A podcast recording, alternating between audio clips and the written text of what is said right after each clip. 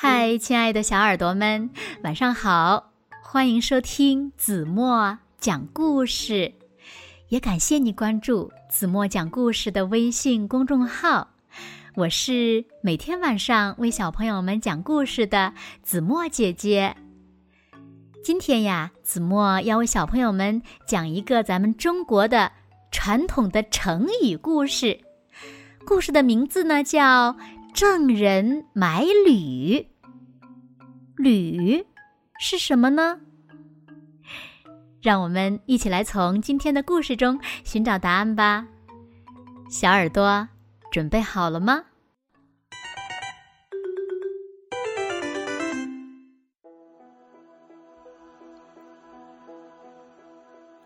履在古代呢是鞋子的意思。买履呢，就是买鞋子啦。古时候有个人，他的鞋子破了一个大洞，嘟嘟嘟嘟嘟嘟嘟嘟嘟嘟，哎呦，脚趾头都露出来了。哎呀，该买双新鞋子了。他想，于是呢，他就找来了一根绳子。认认真真的量了量自己的脚，还细心的做了个标记。哎呀，我可真聪明呀！这样就不会选错尺码了。嗯，我怎么这么聪明呢？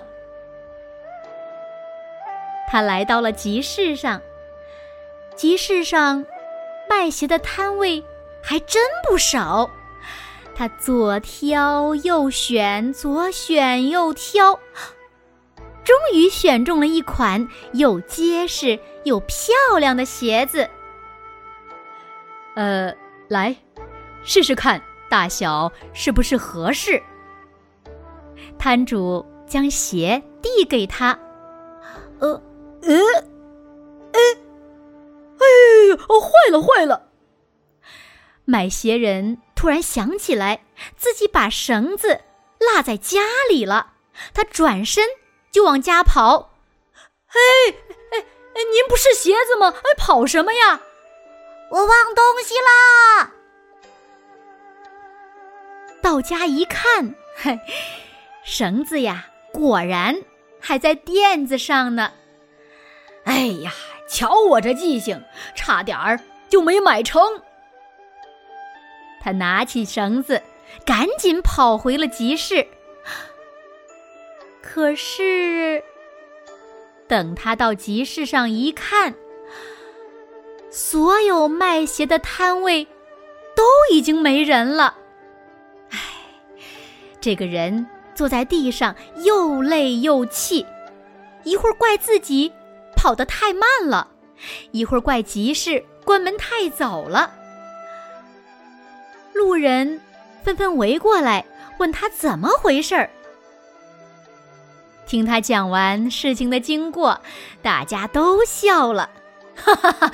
买鞋的时候，你直接用自己的脚试一试，那不就行了吗？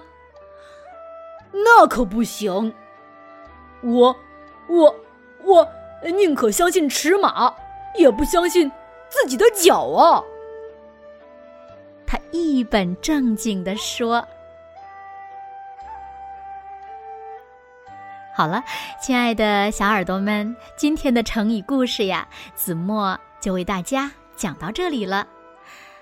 那小朋友们，你们说，这个买鞋的人，他宁可相信尺码，也不相信自己的脚，你们觉得他的做法对吗？”为什么呢？那通过这个成语故事，你们又明白了一个什么道理呢？快快留言告诉子墨姐姐吧。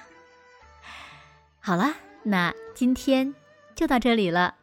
明天晚上八点半，子墨依然会在这里用一个好听的故事等你回来哦。你一定会回来的，对吗？还有还有，小朋友们还想听什么成语故事，也可以留言告诉子墨姐姐哦，说不定下一次呀讲的就是你推荐的故事呢。如果小朋友们喜欢听子墨讲的故事，也不要忘了在文末点亮再看和赞，并且分享给你身边更多的好朋友。好啦，现在睡觉时间到了，请小朋友们轻轻的闭上眼睛，一起进入甜蜜的梦乡了。完喽，明天见。